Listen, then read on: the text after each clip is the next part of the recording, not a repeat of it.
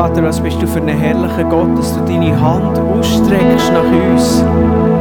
Danke vielmals dürfen wir dich kennen. Danke vielmals dürfen wir um dich wissen. Und danke, dass du da bist.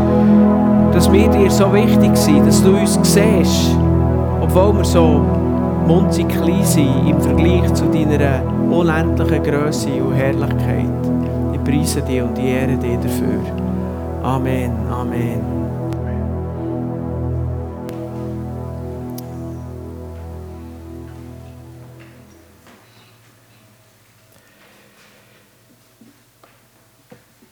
Eine der schlimmsten Erfahrungen, die ich mir vorstellen kann, ich es Gott sei Dank nicht erleben ist, wenn man ein Geisel ist. Als Geisel gefangen genommen wird. Du wirst kidnappt. Der Kidnapper tut irgendwo seine Forderungen stellen und droht dich andernfalls umzubringen. Du bist in dem seiner Macht dem ausgeliefert. Es ist für dich gar nicht so wichtig, ob es eine politische Forderung ist, ob er irgendwie einen grossen Geldbetrag fordert oder was auch immer. Du stehst mit zwischen den Fronten. Schrecklich. Ich meine, Unsicherheit ist ja eh schon das, was die meisten Leute nicht unbedingt schätzen. Aber hier wird es traumatisch. Stress pur, furchtbar. Probieren wir mal die Rollen zu wechseln. Versuchen wir mal, so schwierig dass es vielleicht mal sein, in die Rolle vom Geisel Nehmer zu schlüpfen. Du hast also eine Person oder vielleicht sogar eine Gruppe in deiner Gewalt. Du bist entschlossen, sie festzuhalten, um dir deine Sache zu holen oder dein Anliegen durchzusetzen. Geiseln, ja, eigentlich interessieren die Idee gar nicht so sehr. Vielleicht kennst du sie nicht einmal, hast du nicht einmal etwas gegen sie. Aber sie sind dein Druckmittel für deine Forderungen. Die Familie von der Geisel, der Staat oder wer auch immer auf der anderen Seite steht, wird unter Druck gesetzt. Ja, er wird unter Druck gesetzt, weil sie das Leben der Geiseln retten. Und darum behandeln sie die schonend. Sie hören dazu. Sie verhandeln mit dir. Wegen der Geiseln, die in deiner Gewalt sind, bist du in einer starken Position. Du kannst als kleiner Mensch einen ganzen Staat aus dem Häuschen bringen. Politiker, Polizei, Familie, alle wollen mit dir reden. Alle machen dir grosszügige Angebot und du diktierst Regeln.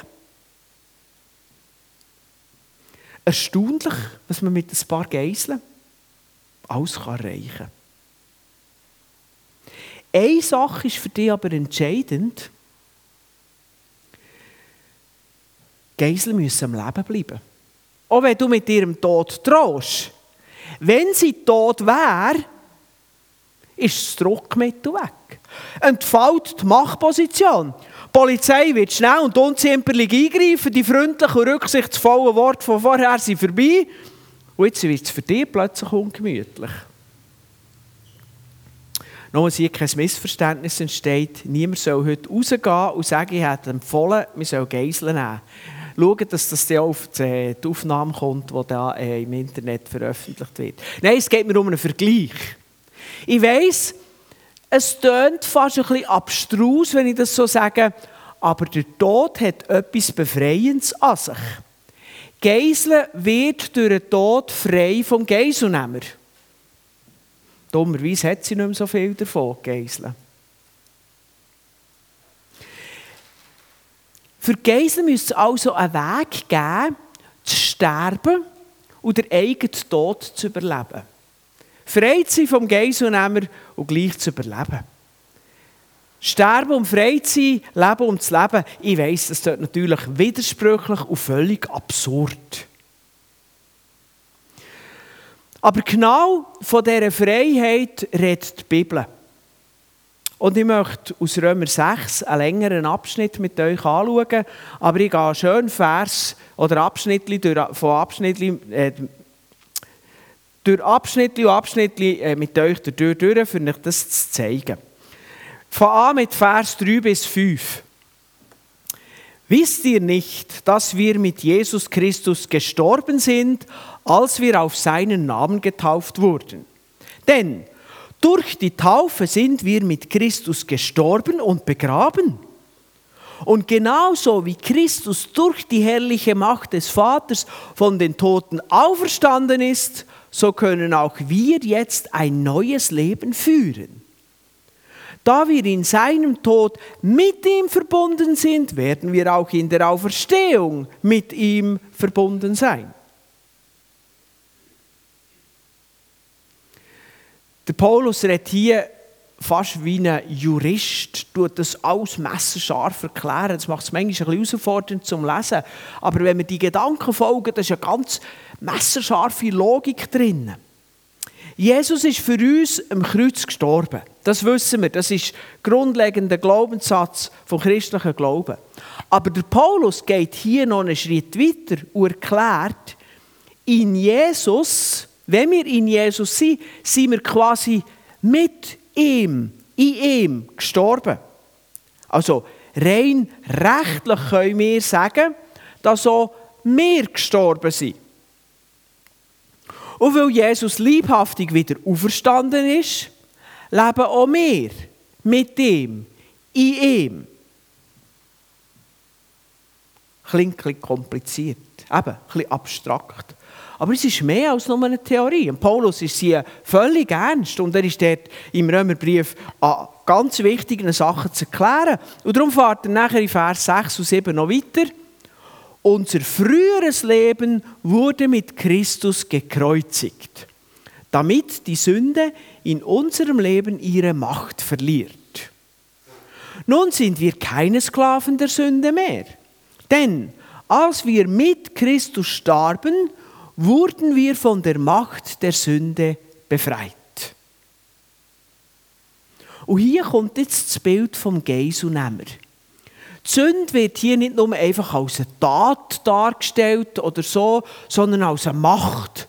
Eine Macht, die uns wie ein Sklaventreiber in seiner Macht haltet, wo wir quasi eben Geiseln sind von der Macht der Sünde damit die Sünde in unserem Leben ihre Macht verliert. Darum sind wir in Christus gestorben. Dadurch, dass wir in Christus sind und wie der Paulus oben erklärt hat, mit ihm gestorben sind, hat die Sünde ihr Druckmittel verloren. Wie der Geiselnehmer, wo Geisel sterben.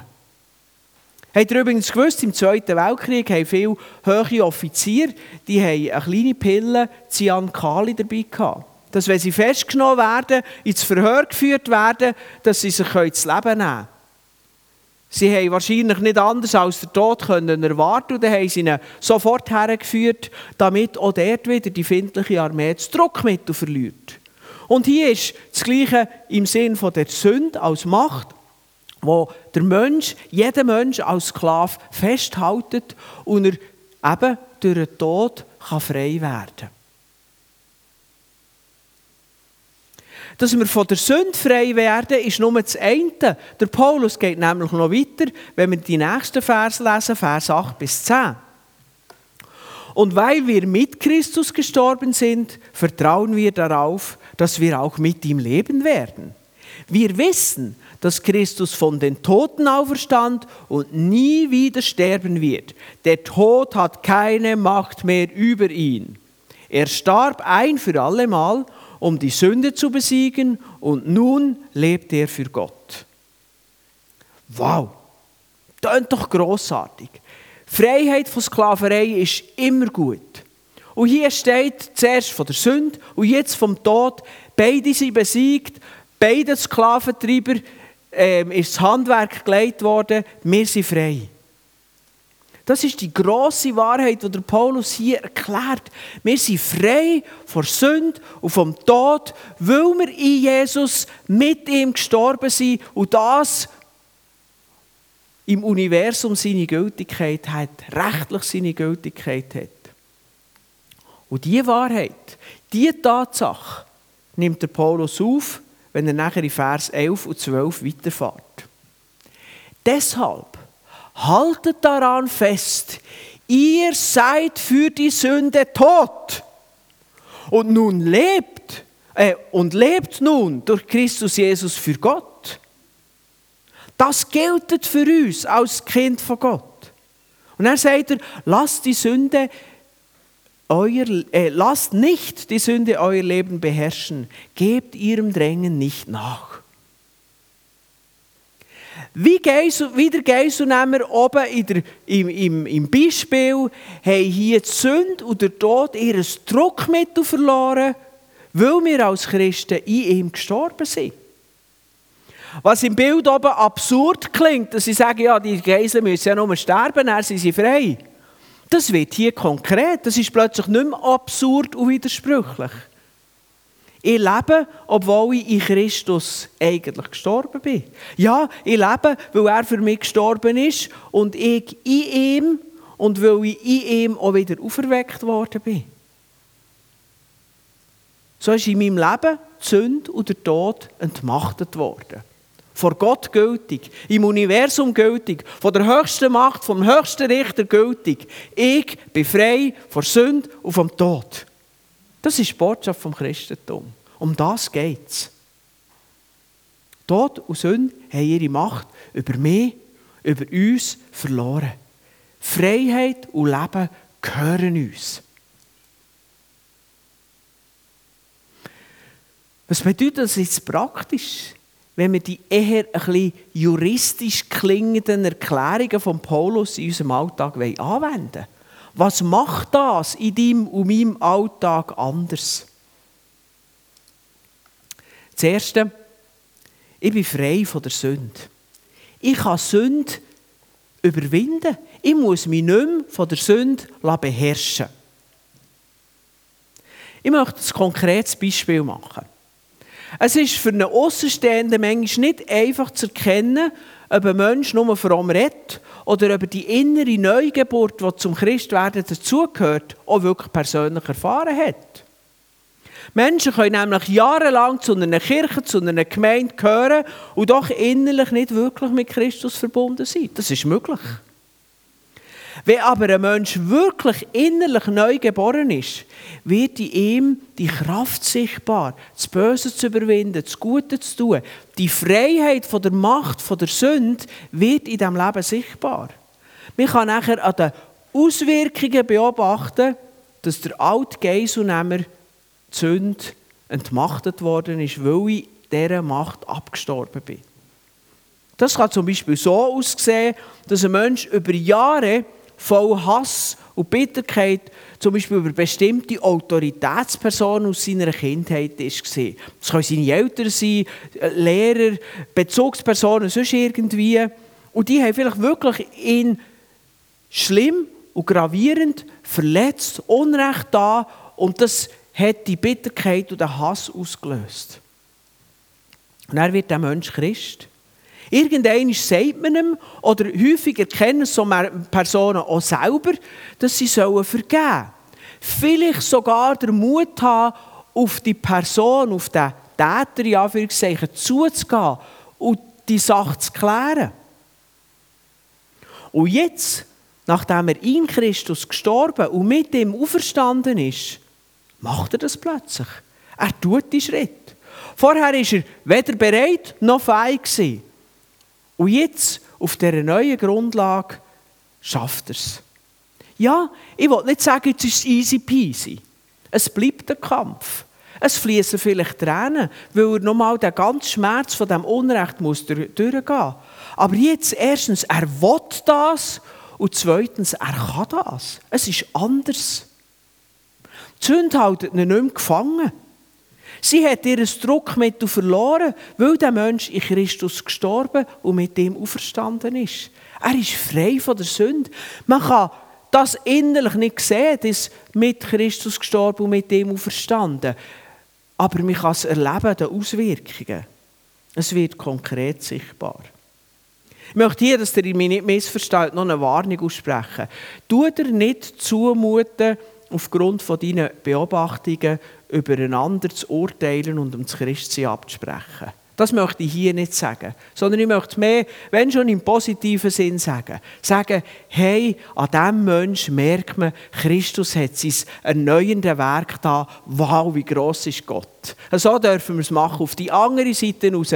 Wir wissen manchmal nicht, was Gott für einen Zeitplan mit einem Menschen, der wirklich innerlich neugeboren ist, geht. Und warum er vielleicht die Charaktereigenschaft, die Gott in meinem Leben früher angepackt hat, im anderen Leben vielleicht noch ein bisschen Zeit lässt. Vielleicht gibt es die andere Eigenschaft, wo ich immer noch darum kämpfe, aber wo diese Person auf einen Schlag hat erlebt. Also bitte, tut nicht über andere Menschen urteilen und sagen, bei dem sehe ich es, der ist Christ, bei dem sehe ich es nicht, dem spreche ich das Christsein ab. Das ist nicht das, was ich heute Morgen möchte sagen sondern ich möchte wirklich einfach sagen, wenn jemand innerlich neugeboren ist, dann wird die Kraft sichtbar. Und dann wird sichtbar, dass, dass, er, äh, das Sünd entmachtet worden ist in seinem Leben. Die zweite Auswirkung, ich bin frei vom Tod. Das ist dort ein bisschen ähnlich wie mit der Freiheit vor Sünde. Ja, ich weiß, auch wir Christen werden physisch noch sterben. Aber der Tod hat seine vernichtende Macht verloren. Der Werner hat sich gefreut, dass er gleich einmal darf gehen. Er hat sich auf das gefreut, was er jetzt erleben darf, dass er von Jesus heimgeholt wurde. Wir wissen, es ist nicht das Ende, es ist wie eine Tür. Ja, es ist herausfordernd, weil wir nicht genau wissen, wie das geht. Wie fühlt man sich? Ähm, ist es wie runterfallen? Äh, es ist ein bisschen wie, wenn man in einen, in einen dunklen Raum hineingeht und nicht genau weiß, wie das da drin aussieht und ob man vielleicht noch, äh, ja, noch eine Schwelle ist oder ein Absatz oder was auch immer. Aber im Hebräerbrief steht, dass Jesus Mensch geworden ist und als Mensch hat müssen für uns sterben. Und nachher heißt es, nur so konnte er die befreien, die ihr Leben lang Sklaven ihrer Angst vor dem Tod waren. Etwas, was die Menschen prägt, ist die Angst vor dem Tod. Und wir sind frei. Wir sind keine Sklaven mehr vom Tod und eben vor, vor der Angst vor dem Tod. Natürlich, ich habe es vorhin schon gesagt, die meisten von uns haben wahrscheinlich noch eine gewisse Bangigkeit vor dem Sterben. Also wenn jetzt Gott mir würde sagen, heute Abend habe ich das für dich eingeplant, viertel vor fünf, ähm, dann würde es mir auch schon noch ein bisschen komisch zumut sein. Das wollte ich auch nicht sagen. Aber, aber die, die panische Angst, das, die Hoffnungslosigkeit, die Leere, von der bin ich befreit. Und das ist auch das, was ich in meinem pastoralen Dienst mehrmals erleben durfte. Menschen sind krank, sind alt, sie sind vielleicht schon sterbend im Spital gelegen, aber sie haben eine tiefe innere Ausstrahlung. Und wenn du in das Zimmer bist reingekommen, hast du einfach gemerkt, hier herrscht der Frieden. Hier herrscht nicht der Tod. Vielleicht kommt der Tod gleich, der physisch. Aber hier herrscht nicht der Tod, hier herrscht der Frieden. Es ist Hoffnung in diesem Zimmer. Ja, sogar von, in einem Fall, wo ich gerade daran denke, wo, wo ich wirklich gehört habe, das Pflegepersonal ist gern extra in das Zimmer rein, weil sie die Atmosphäre vom Frieden haben wahrgenommen Der Tod ist entmachtet und das hat man gemerkt in dem Zimmer von einer Person, die sterbend war, körperlich. Auch hier möchte ich euch warnen davon, dass wir urteilen. Manchmal muss auch ein treuer Christ in seinen letzten Wochen oder Monaten noch durch eine ausverfordernde Zeit vom Zweifel, vom Kampf. Das können wir nicht auslesen. Das, dort sollen wir den Leuten dienen, die am Abschied nehmen sind und mit ihnen unterwegs sind. Aber die grundsätzliche Beobachtung, wie ich es beschrieben habe, die gehört zu den Sachen, die das neue Leben in Christus bewirkt. Was im Bild vom Geiselnehmer absurd klingt, ist in der Realität vom Glauben von grösster Wichtigkeit. Wir sind frei, weil wir gestorben sind in Jesus und mit ihm auferstanden sind. Das ist das Zweite. Das Dritte, ich bin nicht nur frei, sondern ich kann in dieser Freiheit auch leben. Darum ermahnt ja der Paulus, im Vers 11 und 12. Wir sollen jetzt in dieser Freiheit leben. Jetzt möchte ich das nochmal zeigen. Darum haltet daran fest, ihr seid für die Sünde tot und lebt nun durch Christus Jesus für Gott. Lasst nicht die Sünde euer Leben beherrschen, gebt ihrem Drängen nicht nach, weil die Tatsache von der Freiheit vom Sünde und vom Tod eine Realität ist. Drum können wir jetzt so in dieser Freiheit leben. Es bringt nichts, wenn man einem Sklaven würde sagen, er soll sein Herr nicht mehr über sich herrschen Dann würde er sagen, ja, was soll ich denn? Gibt es Schläge, wenn ich das probiere? Ich bin gezwungen, ich kann gar nicht anders.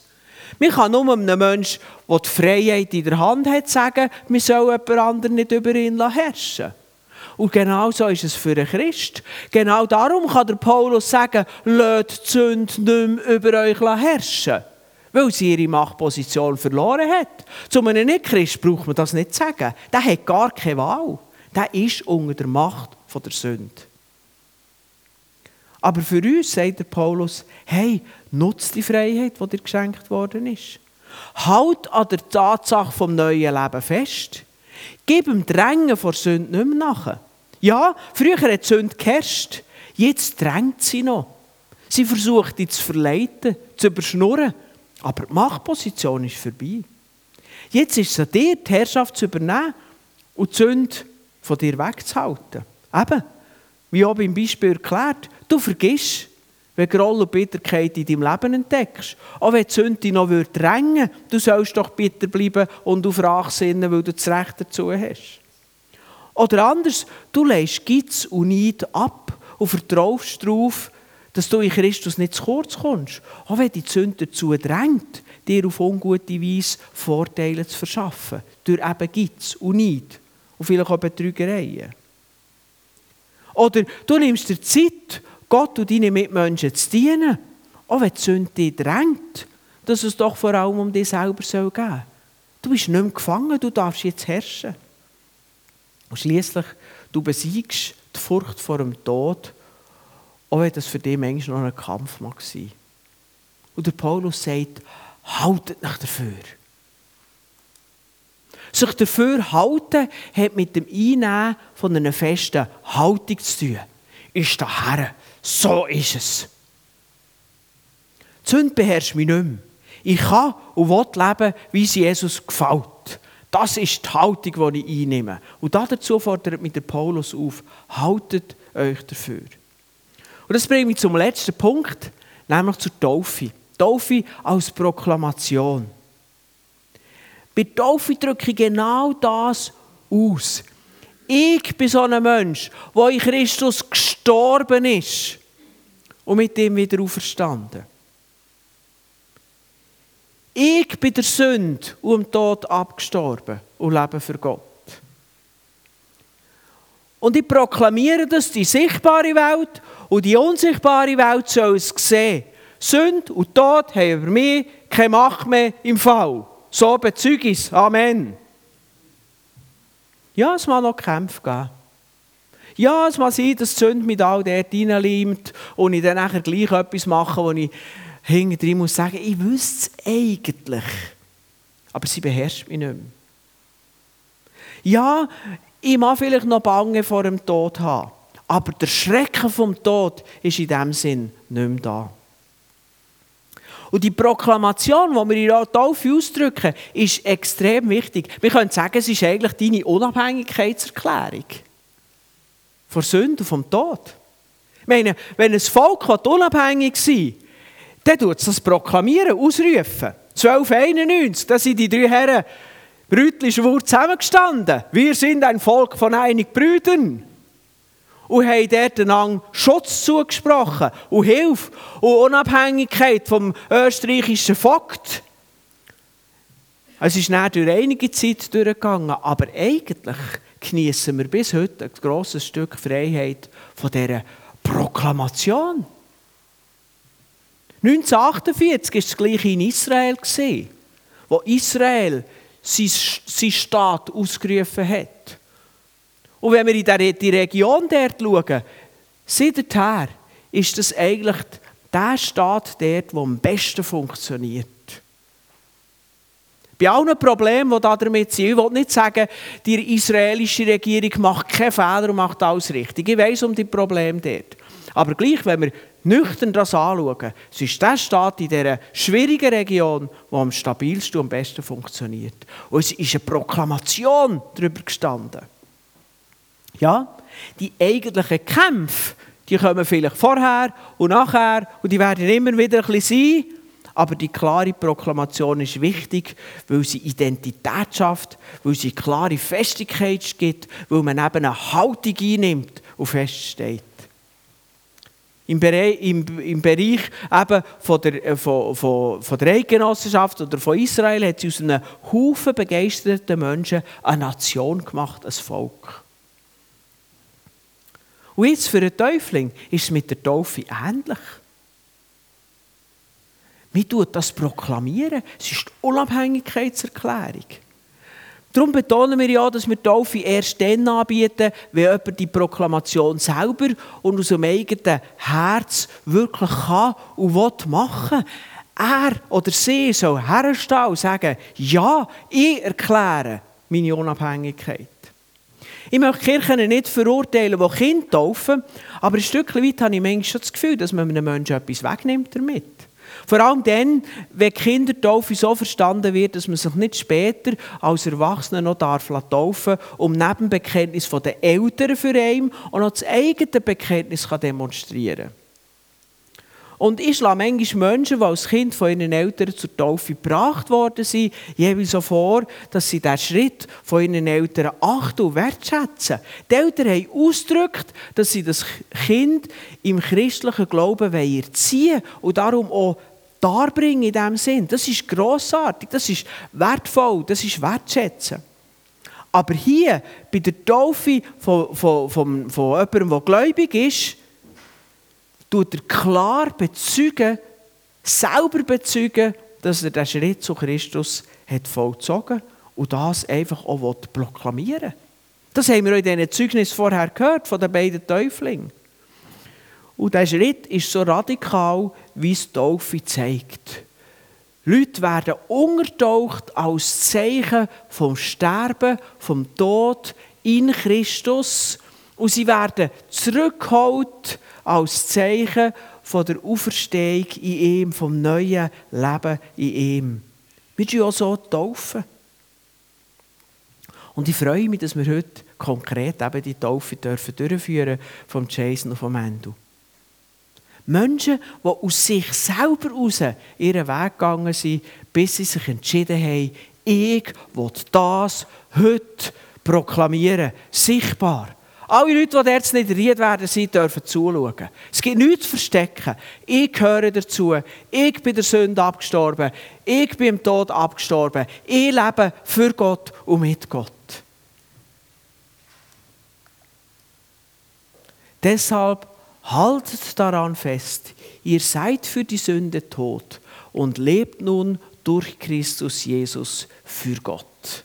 Darum geht's. Amen.